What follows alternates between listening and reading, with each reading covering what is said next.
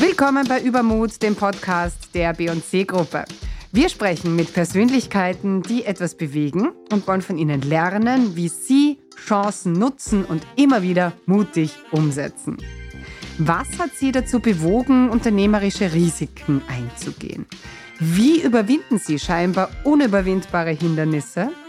Und was braucht es, um unser Land als Wirtschaftsstandort voranzutreiben?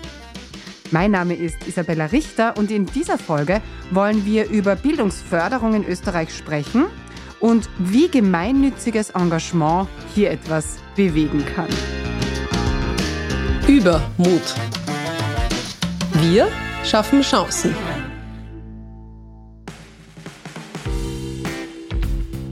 Jedes Kind sollte die gleichen Chancen im Bildungssystem haben um seine Talente und Potenziale entfalten zu können. Davon profitieren wir nicht nur auf persönlicher Ebene, sondern auch unsere Gesellschaft und damit unser aller Wohlstand. Die Realität zeigt jedoch, dass Bildung in Österreich stark vererbt wird und der Bildungserfolg immer noch überdurchschnittlich hoch vom Bildungsniveau sowie vom Börsal und dem Engagement der Eltern abhängt. Das möchte die B&C Privatstiftung ändern und hat hier einen Förderschwerpunkt gesetzt. Unser bestehendes Bildungssystem ist leider seit Jahrzehnten nicht in der Lage, individuelle Stärken der Kinder gezielt zu fördern und schafft es nicht, Jugendliche auf ein selbstbestimmtes Leben im 21. Jahrhundert vorzubereiten. Auf Anforderungen der Gegenwart und Zukunft reagiert unser Schulsystem zu langsam, das geht seit Jahren aus internationalen Studien hervor. Gemeinnützige Bildungsorganisationen können hier helfen, Defizite auszugleichen. Diese sind allerdings auf finanzielle Zuwendungen angewiesen, sprich Spenden. Und genau dort liegt das Problem. Private Bildungsprojekte werden erschwert, da der Bildungsbereich in Österreich vom Vorteil der Spendenabsetzbarkeit ausgeschlossen ist. Warum das ein Problem ist und was es braucht, um in Österreich mehr Chancenfairness in der Bildung zu erreichen, das diskutiere ich in dieser Folge mit meinen Gästen. Norbert Zimmermann ist Industrieller, Musiker und Philanthrop. Er selbst bezeichnet sich als verantwortungsvoller Bürger. 1986 übernahm er die Geschäftsführung des österreichischen Industriekonzerns Berndorfer Metallwarenfabrik. Die jetzige Berndorf AG. Als Vorstandsvorsitzender der Berndorf Privatstiftung gründete er gemeinsam mit der B&C Privatstiftung die Mega Bildungsstiftung. Diese Einrichtung unterstützt Bildungsinitiativen in den Bereichen Chancenfairness und Wirtschaftskompetenz sowie Life Skills. Günter Lutschinger ist seit 2007 Geschäftsführer des Fundraising-Verbands Austria. Der studierte Biologe begann seine Non-Profit-Karriere als Projektleiter bei der Umwelt- und Tierschutzorganisation WWF in Österreich, wo er es über mehrere Stationen bis zum Geschäftsführer des Umweltverbands in Österreich brachte. Ich würde gerne mit einem Thema beginnen, das Sie beide irgendwie verbindet, nämlich das Thema Chancenfairness und das auch mir eigentlich sehr, sehr am Herzen liegt. Ähm, Herr Zimmermann, im Rahmen der Berndorf Privatstiftung engagieren Sie sich ja vor allem für Chancenfairness in der Bildung. Warum machen Sie das eigentlich? Vielleicht hole ich noch ein bisschen mehr aus. Ich denke, wir haben ein ganz spannendes Modell entwickelt, äh, die Firma wurde 1988 äh, in einem Management-Buyout vom Staat übernommen, damals also heruntergekommen, heute äh, sehr gut funktionierend. Und wir haben nach ungefähr 10, 12 Jahren ähm, gesehen, Erfolg ist nachhaltig und haben dann die Berndorf Privatstiftung gegründet. Die hat damals anders geheißen. Und die Idee war, dass etwa ein Viertel der Erträge der Gewinne äh, in dieser Stiftung landen und dass man mit diesen Erträgen dann eben für die Gesellschaft wieder was tut. Und äh, haben uns ein paar Schwerpunkte überlegt dabei und ein wichtiger Schwerpunkt ist eben die Förderung äh, von Bildung und da wieder das soziale Moment.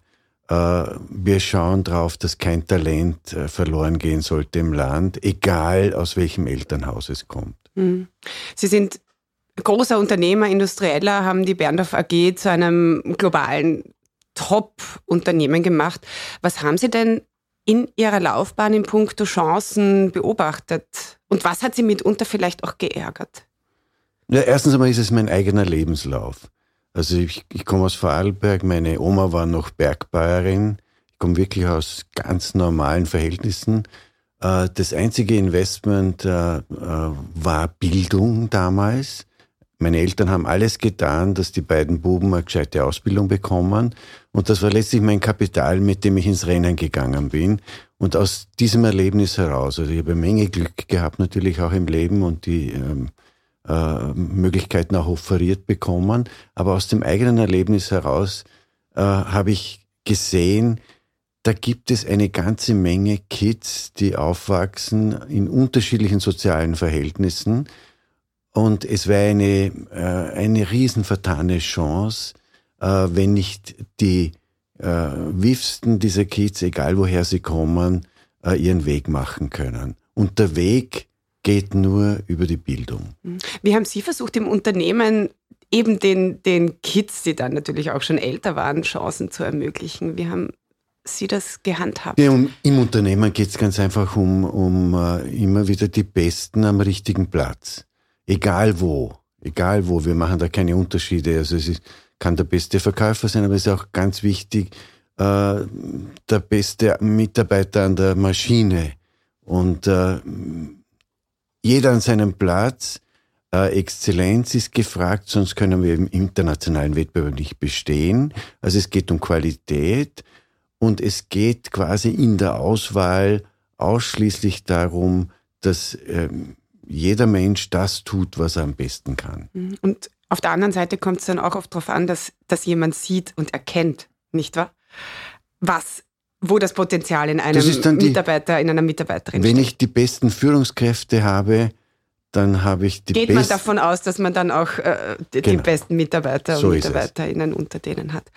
Herr Lutschinger, Sie kämpfen eigentlich auch schon Ihr ganzes Berufsleben für Chancenfairness an, an verschiedensten Ecken. Gab es da einen Knackpunkt, äh, dass Sie das gemacht haben oder interessiert? Äh, was steckt da dahinter, dass, dass Sie sich da so einsetzen dafür? Ich glaube, ich habe das sozusagen Bildungseltern auch, also Akademiker. Mein, mein Vater ähm, sehr, leider sehr früh verstorben. Und meine Mutter hat so ein bisschen, wie Herr Zimmermann erzählt hat, eigentlich alles dran gesetzt. Wir waren drei Buben, dass wir alle nicht nur eine gute Schule besuchen, das war damals ganz schön teuer auch, äh, sondern auch dann äh, akademische Laufbahn einschlagen durften. Das hat mich schon geprägt, aber das andere war, meine Mutter war sehr einfach, wenn ich das so sagen darf. Sie hat gesagt, es gibt nach Erich Käster nichts Gutes, außer man tut es. Und mich und uns in dem, in dem, in dem Glauben auch erzogen, wir sollen uns einbringen in die Gesellschaft. Wenn wir Probleme sehen, sollen wir was tun in, in die Richtung. Und so bin ich dann auch sozusagen in, in den Naturschutz gekommen, habe lange im Naturschutz gearbeitet, war im WWF international tätig, national tätig und halt die letzten Jahre für den dritten Sektor, äh, für die gemeinnützige Sonne mich eingesetzt, weil ich glaube, dass eine Gesellschaft so gut ist wie das Engagement ihrer Bürger und Bürgerinnen. Und wenn wir das nicht sozusagen schaffen, hier eine positive Stimmung auch im Land zu erzeugen oder im Österreich zu erzeugen und immer nur darauf warten, dass die Politik alles tut, dann wird es keinen Fortschritt geben. Hm. Dabei wollten Sie eigentlich Orchideenzüchter werden. Aber es ist sicher noch ein geheim gehegter Traum, oder? Ich habe das jetzt nicht aufgegeben, das war sozusagen schon sehr, sehr lange her. Ich habe noch Orchideen zu Hause, also das ist mir seit 40 Jahren das Hobby geblieben. Ach, tatsächlich? Ja, schon, aber mir fehlt das Glas also entsprechend, um das auszubauen, aber vielleicht kommt das noch. Und weil wir gerade dabei sind, Herr Zimmermann, Sie wollten eigentlich Konditor werden, weil Sie am, am, Schulweg immer bei einer Schokofabrik vorbeigefahren sind und den Schokogeruch in der Nase hatten. Ja? Sie haben das genau recherchiert. Mit, mit welchem Moment, äh, mit, wel, äh, mit welchem Gefühl denken Sie an diese Momente zurück? Ich, ja, ich bin mit Schokoladegeruch in der Nase aufgewachsen und das hat mich äh, ein Leben lang verfolgt. Und äh, das Schicksal hat es ihm ermöglicht, dass irgendwann in den späten 90er Jahren äh, der Gerstner K&K Hofzuckerbäcker verkauft wurde. Und vier Freunde haben sich dann äh, entschlossen, den Gerstner zu übernehmen. Und das war wirklich eine gute Zeit, weil äh, die schönsten Sitzungen waren, wenn wir Qualitätsprüfungen gemacht haben. yummy, yummy. Kommen wir zurück zu den Chancen. Fakt ist, dass ohne den gemeinnützigen Sektor, egal ob jung oder alt, noch viel, viel weniger Menschen auf der ganzen Welt Chancen hätten. Kann man das mal so sagen?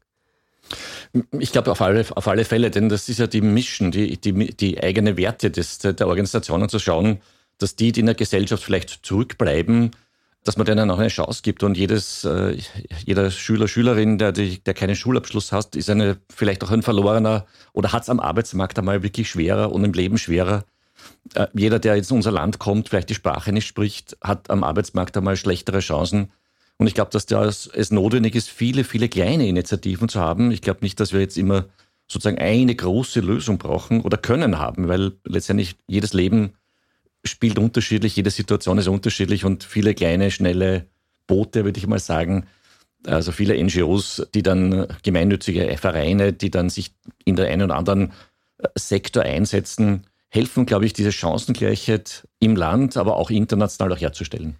Fundraising ist die Mittelbeschaffung, also die gemeinnützigen Organisationen dabei zu unterstützen, zu den entsprechenden finanziellen, aber auch ideellen Mitteln. Da geht es ja nicht nur um Geld, sondern auch um Sachspenden, aber dafür natürlich auch, und Gerade das ist in Österreich ein wichtiges Thema auch äh, um freiwilliges Engagement, dass Menschen sich auch ihre Freizeit äh, sinnstiftend für die Gesellschaft einsetzen und das auch zu fördern, den Organisationen dabei zu helfen mit Aus- und Weiterbildung. Wir haben gemeinsame Projektinitiativen. Ist äh, eine sehr, sehr spannende Aufgabe, denn wenn ich unsere Mitglieder anschaue, das sind natürlich die großen Wohlfahrtsverbände von den großen Organisationen, Caritas Rotes Kreuz, bis hin zu kleinen regionalen Vereinen, bis zu Bildungsvereinen, Initiativen, Kultureinrichtungen. Wie wichtig ist der gemeinnützige Sektor gerade in Österreich? Ja, es wird leider oft unterschätzt. Wie als reiches wir, Land. Ne? Das hat mit dem Reichtum gar nichts zu tun, sondern wir haben eine sehr vielfältige Landschaft auch, weil das, der dritte Sektor oder die Vereine reichen ja vom Sport über die Kultur bis zu den Sozialvereinen, Umweltvereinen etc. etc. Und rund 250.000 Beschäftigte arbeiten im Sektor und würde man die Leistungen der Freiwilligen dazuzählen, wären das noch einmal 250.000 Vollzeitbeschäftigte in Österreich. Und man kann sich leicht vorstellen, was das für einen Unterschied auch macht, dass die, diese engagierten Personen auch da sind und mithelfen, diese, Gleich diese Chancengleichheit auch herzustellen. Das Leben besteht immer auch aus Sehnsüchten, Zufällen und einer Realität, die sich schaffen lässt. Das sagte Norbert Zimmermann einmal in einem Interview. Ich habe lange über dieses Zitat nachgedacht und frage mich, gilt das nicht nur für eine bestimmte Elite, also für Menschen, die das Glück haben, ihre Chancen auch zu bekommen, oder kann man sich das auch erarbeiten? Also ich glaube, erstens einmal, natürlich gibt es eine Erbenelite, ja, die tut sich da leicht, aber das ist eine, meines Erachtens, eine Minderheit. Ähm, zur Elite muss man sich hocharbeiten, finde ich. Und wenn man das tut, äh, dann hat man das Gespür, wie man neue Eliten äh, wieder äh, heranführt. Das heißt, nur aus dem eigenen Erlebnis heraus äh, äh, hat, entwickelt man die Sensibilität, äh, wo ist die Chance, dass Mensch A, B, C auch das Potenzial zur Elite hat und dass man, dass man diesen Menschen dorthin führt. Und ich habe als 14-Jähriger ähm, begonnen zu arbeiten, zuerst einmal am Bauernhof im Sommer. Also ich hatte Urlaub war für mich ein Fremdwort zum Beispiel. Ich bin in Vorarlberg aufgewachsen, ich habe mich immer gefragt, wieso fahren die Leute auf Urlaub? Es ist eh so schön hier. Ja? Also das heißt, für mich war Sommer immer arbeiten und äh, erste Sommer im Bau, am Bauernhof und dann in der Folge in einer Textilfabrik alle Stationen durchgemacht. Und ich glaube, das war mein wichtigster Weg, um heute quasi, äh, egal als Unternehmer, äh, zu diesem erlesenen Kreis zu gehören. Äh, wenn man genau weiß, wie es da unten aussieht und wie der Alltag ist, acht Stunden, ähm, äh, wie sagen, in, unter schwierigen Bedingungen, sei es Lärm oder äh, Umfeldbedingungen, äh, seinen Lohn zu verdienen, dann gewinnt man riesen Respekt. Und aus diesem Respekt heraus, äh, glaube ich, übersieht man keinen einzelnen Menschen. Ja? Also das ist das Geheimnis. Ich glaube ähm, oder bedauere Leute, die eigentlich schon reich auf die Welt gekommen sind und in Wahrheit nur mehr verteidigen müssen. Ich glaube, wir, wir sind da äh, ähnlich gepolt, so wie ich Ihre Geschichte jetzt gerade gehört habe. Ich halte es für ein Riesenprivileg, diesen ganzen Weg durchmachen zu dürfen. Das heißt, die haben eine gute Basis. Ja, eine super Basis. Und wenn ich, wie gesagt, wenn ich, wenn ich also in ganz einfachen Umständen lebe, ja, erinnert mich das sofort wieder an die Kindheit. Eben, komme gerade aus Kolumbien, wo, wo wir unter einfachsten Bedingungen leben. Und das ist für mich Glück. Ja, das, und das zeigt auch, wie wenig du eigentlich brauchst. Aber um das geht's. Dankbar sein, dass man den Weg machen durfte. Und da schließt sich auch der Kreis, warum tun wir das alles? Äh, mir macht es Freude, wenn auch andere diese Möglichkeiten bekommen. Zurück zum Bildungssektor. Eine Frage beschäftigt mich seit langem. Wie kaputt ist unser Bildungssystem eigentlich, wenn es so viel private Unterstützung braucht? Ich möchte das gar nicht so sehr das Bildungssystem kritisieren, aber letztendlich sind natürlich sozusagen ein, ein Bildungssystem, das sehr stark staatlich organisiert ist, klarerweise, hat große Vorteile. Das heißt, wir haben dort auch sicher von der Infrastruktur her eine gute Ausgangslage. Aber natürlich, die Welt verändert sich so schnell, dass bürokratische Strukturen, wie es einmal eine Schulverwaltung ist, eigentlich nicht so schnell mit kann. Wir haben zwar in Österreich ja auch einen großen Sektor an privaten Schulträgern, kirchliche oder auch äh, von, von Initiativen getragene Schulen. Aber trotzdem, ich glaube, dass es gerade in, in dem Sektor notwendig ist, dass diese ganz gewaltig schnelle Veränderung der Gesellschaft, sei es in der Digitalisierung, um das Thema anzusprechen, sei es aber auch in der Migration letztendlich. Wir alle können ja auch migrieren. Es ist ja nicht nur so, dass alle nach Österreich kommen wollen, sondern viele Österreicher und Österreicher arbeiten ja auch in anderen EU-Ländern, lernen neue Sprachen, Herausforderungen. All das sind Herausforderungen, auf die reagiert ein Schulsystem wie ein großer Tanker. Langsam, träge, Vielleicht bewegt er sich ein bisschen und ich glaube, dass wir sozusagen nicht darauf hoffen sollten oder können, dass es hier schnelle Revolutionen geben kann. Das ist auch gar nicht das System einer, einer bürokratischen Verwaltung, sondern wir brauchen andere Initiativen, die zusätzlich, zusätzlich zu den staatlichen Einrichtungen diese Chancen, ähm, Möglichkeiten bieten, den äh, Schülerinnen und Schülern, aber auch natürlich, wir reden ja von lebenslangen Lernen, wir reden ja nicht nur von der Schule, hier auch einzusetzen und äh, den Menschen äh, helfen, sich selbst auch zu verwirklichen und hier die besten Chancen zu bekommen, im Leben, in ihrer Arbeit, aber auch in ihrem Privatleben weiterzukommen. Also Fakt ist, ohne Spenden würde das österreichische Bildungssystem auf jeden Fall um einiges schlechter dastehen. Schauen wir uns mal prinzipiell an. Die ÖsterreicherInnen haben 2021 rund 850 Millionen Euro gespendet, am meisten für Tiere und Kinder. 94 Prozent davon Spenden begünstigt. Bei 6 Prozent Darunter fällt eben auch der Spendenbereich Bildung, ist das nicht der Fall. Also die sind von den Spendenbegünstigungen ausgeschlossen. Warum? Also ich glaube, der Herr Zimmermann und ich haben eine Meinung, wir verstehen es nicht. Ja? Also das gibt kein Warum, es gibt eigentlich nur unseren Appell an die Politik, das zu ändern, weil es eigentlich komplett äh, Nonsens ist. Es ist wirklich Unsinn zu sagen, in Österreich äh, sind Honestetenspenden begünstigt, also akademische Bildung kann man unterstützen. Man kann ausländische Schulen etwa in Lateinamerika oder in Afrika unterstützen und auch dort ist die Spendenbegünstigung da. Aber wenn es ums österreichische Bildungssystem geht, wenn es um das österreichische Schulsystem geht, geht das nicht. Das ist ein Anachronismus aus, einer, aus einem Blick heraus vielleicht auch zu sagen, das ist rein staatliche Aufgaben und wir wollen vielleicht gar nicht, dass Megabildungsstiftung oder andere sich da einmischt ins Bildungssystem. Ich glaube, das ist total überholt und wirklich anachronistisch und wir müssen alles dran setzen, das zu ändern. Also, um es auf den Punkt zu bringen. Von einem gespendeten Euro, der von einem Unternehmen an eine Stiftung fließt, werden 25% Körperschaftssteuer abgezogen, sprich 75 Cent bleiben. So, Gibt nun die Stiftung diesen Betrag an ein Bildungsprojekt weiter, fallen noch einmal 27,5% Kapitalertragssteuer an. Somit bleiben also von dem Euro nur heiße 54 Cent, die beim Projekt ankommen? Noch weniger, weil, weil auch die 27,5% müssen ja aufgebracht werden. Mhm. Und somit noch einmal, äh, werden noch einmal der Käst unterzogen. Ja. ja? Also das heißt, es, das ist ein Jammer. Es kommt ein Drittel am Ende irgendwo an. Ja, es ist ein Jammer. Aber steht der Tropfen höhlt den Stein. Wir geben nicht auf und man muss auch die Motive immer hinterfragen, wo, wo ist es verstopft? Also wo ist diese Leitung verstopft? Wer, wer, wer behindert es? Und was sind die Motive, warum es behindert wird?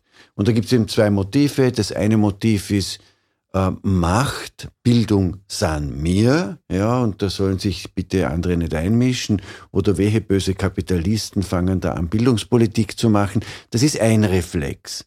Der zweite Reflex ist, ähm, da holt sich wer einen Steuervorteil.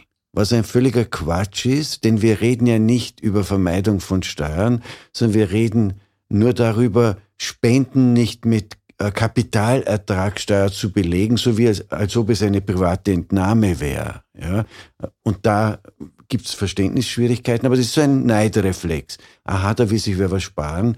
Und das Dritte ist auch ein bedauerlicher Reflex in manchen politischen Gruppierungen. Stiftungen sind böse. Das sind Instrumente der Reichen. Äh, das wollen wir gar nicht. Und äh, ich würde sagen, das ähm, sicherlich populärste Stich, äh, Schimpfwort sind so in den letzten Jahren die Reichen. Undifferenziert. Was ist Reichtum eigentlich? Ja? Also äh, mir wird da gerade ganz übel, wenn, wenn ich Ihnen dazuhöre, weil ich das gar nicht wahrhaben will, dass äh, die österreichische Regierung tatsächlich in, in, irgendeiner Form in so eine Richtung tickt, dass man sagt, na, ich will eigentlich gar nicht, dass da so viel Geld, äh, privates Geld in irgendwelche Schulen fließt, weil uns dadurch die Macht genommen wird. Ich glaube, das ist nicht nur Regierung. Das ist weit verbreitet äh, bei, bei vielen Parteien. Ja, nicht, also die Regierung hätte, die Mehrheit könnte es ändern. So gesehen kann man es kritisieren. Aber es gibt auch in der Opposition ausreichend Kräfte, die das genauso sehen. Also es ist schon eine, eine gesellschaftliche Haltung. Und wenn wir hier Podcast betreiben, dann ist es ja mit ein Beitrag, aufklärerisch zu wirken und, und Verständnis einzuwerben, hey, das ist schon anders, wie die da oben das so sehen. Ja, und das wollen wir. Äh, zum Ihrer Bemerkung schlechtes Bildungssystem, da würde ich sagen, wäre ich viel milder. Ich würde sagen, das Bessere ist der Feind des Guten. Vielleicht ist das auch vom Kästner gewesen. Aber jedenfalls, äh, ja, so schlecht ist es nicht, aber wir können es noch viel besser machen. Sie sind ja diplomatischer als ich. Nein, ich bin einfach, ja. ich habe ein Alter, wo ich, jetzt sage ich mal, ähm, ein gewisses ähm, Aber ich habe einen Zehnjährigen in der ersten Klasse sitzen. Ja. Vielleicht bin ich da dann ein bisschen emotionaler. Was, was, was. Auch wir haben Enkelkinder und beobachten, was da abgeht. Aber äh, wie gesagt, äh, wir erreichen nichts, wenn wir mit, mit Brachialkritik daherkommen, sondern wir wollen ja mit den Bildungsinstitutionen zusammenarbeiten. Und da sind wir wieder dort. Es geht nur gemeinsam. Wenn ich da kurz einhaken darf, Bildung ist so ein Thema, da kann jeder Österreicher und Österreicherin mitreden, weil wir waren alle in der Schule, wir haben alle vielleicht Kinder, wir haben alle Enkel. Ähm, daher glaube ich, ist es auch wichtig zu sagen, es geht ja bei, dem, bei der Diskussion ja nicht darum, jetzt mehr Staat, weniger Staat, sondern auch, dass wir uns einbringen, jeder, in, jeder in, in seinem Umfeld, auch zu sagen, wenn wir unzufrieden sind mit der Ausstattung der Schulen, dass die vielleicht jetzt zu wenig Computer haben, was ja, wie wir gesehen haben, bei der Corona-Krise mit dem Lockdown dann wirklich ein Thema war auf einmal. Warum nehmen wir nicht selbst Geld in die Hand? Warum tun wir uns nicht selber engagieren und lösen das? Warum warten wir ein Jahr oder eineinhalb Jahre, bis dann irgendein Minister oder eine Regierung was beschließt? Also es liegt ja auch in unseren Händen, das System zu ändern. Und ich glaube, das ist die gemeinsame Motivation auch von Stiftungen, von vielen Vereinen zu sagen, wartet man nicht, bis die da oben, wer immer das ist, äh, so gescheit ist, wie wir glauben, sondern wir können unsere Welt verändern. Ein bisschen wie Pippi Langstrumpf, ähm, dass wir einfach selber uns, uns, uns einmischen im positiven Sinn. Und diese positiven Kräfte können das Land dann noch weitertreiben. Aber wie viel Geld geht denn da den, den Bildungseinrichtungen auch durch die Lappen durch äh, dieses Gesetz? Also da überlegt man sich ja natürlich. Es gibt eine konkrete Studie, äh, die sagt, wenn heute ungefähr 10 Millionen Euro ins System fließen von Privat- oder von Stiftungen, dann könnten es mal drei sein. Ich hoffe, wow. ich habe die Ziffer richtig im Kopf. Ja, und wir haben das ja in anderen Sektoren gesehen. Die Sozialorganisationen sind seit über zehn Jahren auch ähm, äh, spendbegünstigt. Und sozusagen wir sehen ja, dass der Trend dann auch da ist in Österreich. Die Österreicherinnen und Österreicher haben vor allem auch in der Krise jetzt sich sehr solidarisch gezeigt, haben sehr fleißig auch gespendet. Und ich glaube, das ist so ein bisschen wie ein, wie ein Lock, wie das Entlocken einer Situation. Also dann beginnt es auch zu fließen, dann beginnen ja auch andere, vielleicht die sich jetzt noch nicht äh, das Gedanken gemacht haben, sich zu engagieren. Im Sozialbereich haben wir gesehen, dass in diesen zehn Jahren sich das Aufkommen verdoppelt hat. Also diese 30 Millionen, die wir jetzt einmal so abgeschätzt haben oder die in der Studie abgeschätzt worden ist, das sind eher kurzfristig verfügbare Gelder. Da wird sich noch viel tun, vieles an Initiativen kommen und die Resilienz, glaube ich, und das können wir auch sagen, die Resilienz auch des Bildungssystems, der Gesellschaft am Ende des Tages stärken. Ich habe übrigens auch eine Zahl gesehen, einmal in der Schweiz. Das ist ein Vielfaches dessen, was, was dort geleistet wird von privater Seite für Bildung, als es bei uns ist. Also es geht schon. 87 gab es eine Demo gegen die Reorganisation des Unternehmens. Ich war damals zehn Jahre alt und kann mich deshalb so gut daran erinnern, weil wir in der Nähe ein Sommerhaus hatten. Und wusste natürlich nicht, worum es geht, aber ich weiß noch genau, mein Vater sagte damals, in dem seiner Haut möchte ich nicht stecken. Er hat das dann später auch revidiert, wie auch immer. Wie viel Übermut brauchte Norbert Zimmermann damals und wo hat er ihn hergenommen? Also die Herleitung der Geschichte war wie folgt.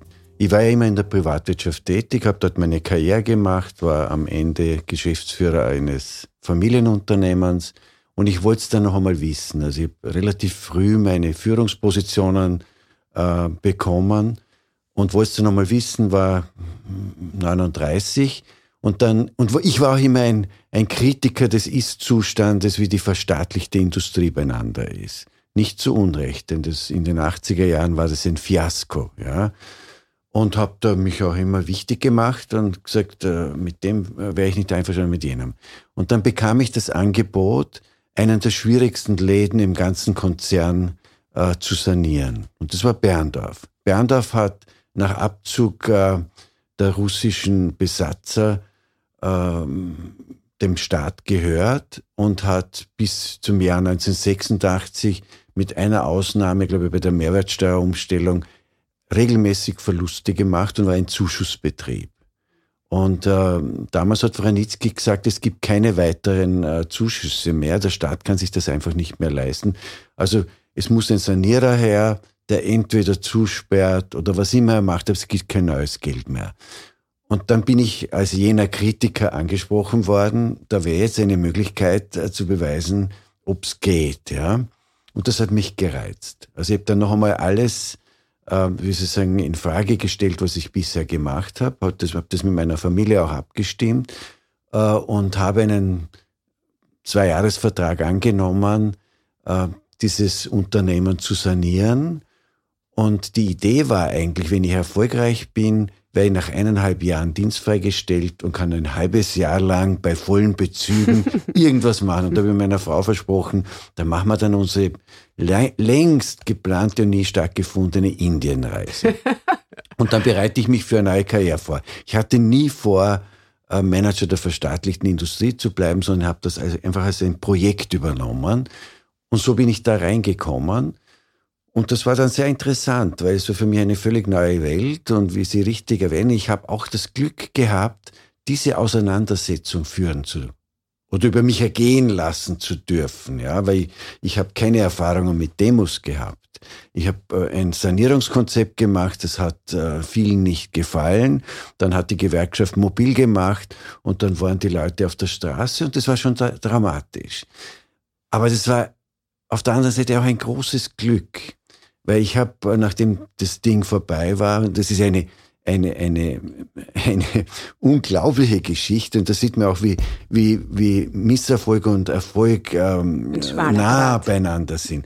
Ich habe das Match gewonnen, weil am, am Tag dieser Demo, an die Sie sich erinnern, war die Opernball-Demo, wie Franz Josef Strauß nach Wien kam und wir waren aus den Medien draußen. Also wir waren noch am Vorabend das Thema in Berndorf soziale Unruhen und weiß ich was alles.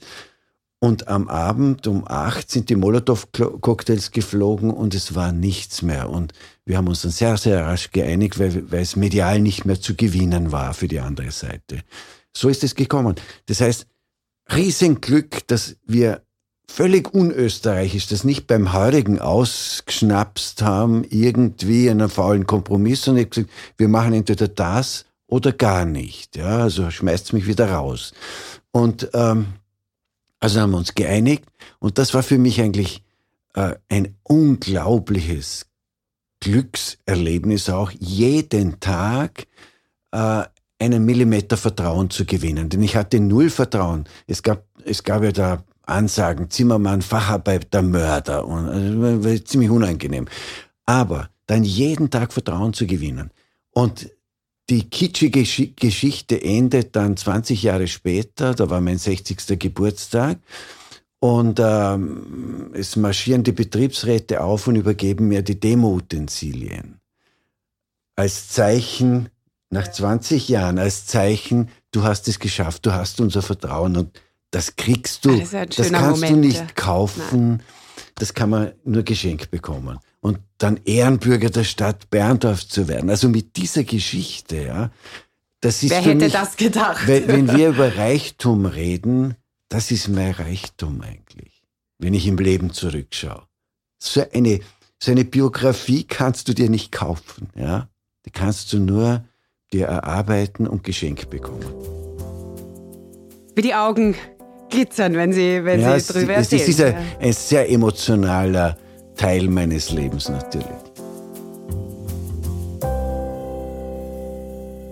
Also Chancen und Hoffnung, das ist ja, finde ich, beides sehr eng miteinander verwoben.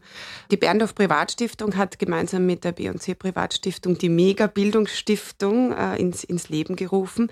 Wie wichtig sind denn solche Stiftungen in Österreich und woraus können benachteiligte SchülerInnen Hoffnung schöpfen? Also sie sind äh, deshalb wichtig, weil es einfach ähm, private Initiative ist, die frei von Taktik und Politik agiert, äh, die sich ein klares Ziel setzt, äh, die beispielgebend sein soll und muss, um erfolgreich zu sein und Sie haben etwas ganz Wichtiges gesagt. Äh, diese Initiativen, äh, seines Vereine oder seines Stiftungen, die für andere was tun, die halten unsere Gesellschaft zusammen und ich glaube, die sind ja letztlich auch das Einmalige, äh, wenn das Land überhaupt noch funktioniert. Ich kenne Länder, wo es alle diese Einrichtungen nicht gibt und da ist es halt verdammt schwer, den Zusammenhalt ähm, herbeizuführen. Den kann man nicht verordnen. Und äh, wenn Sie heute Feuerwehren und äh, Musikvereine und eben äh, NGOs und, und Stiftungen und so weiter alle zusammennehmen, da ist überall der gleiche Spirit drinnen. Und das ist der Kit der Gesellschaft. Sie nicken. Ja, ich, ich denke mal sozusagen, auch wenn noch mal zur Chancengleichheit oder Chancenseite zurückzukommen, ich glaube auch als Führungskraft, und Herr Zimmermann hat das angesprochen, braucht es so einen Blick auf die Gesellschaft und auch eine Liebe zu den Menschen. Das klingt jetzt vielleicht ein bisschen pathetisch, aber wenn ich sozusagen mit mir selber und mit meinem Nachbarn und meinem Nächsten nicht im Reinen bin, kann ich auch gar nicht für gesellschaftliche Chancengleichheit auch sorgen. Und ich glaube, das ist auch ein wichtiges Thema, zu sagen, wir sind keine isolierten Einzelpersonen. Die Ich-AG ist aus meiner Sicht war nie lebend, die war immer schon tot. Aber das fängt schon bei der Bildung dann eigentlich an. Ne? Die Liebe zu sich selbst und zu den Menschen kann man eigentlich auch nur haben und weitergeben, wenn man selber glücklich ist. Ne?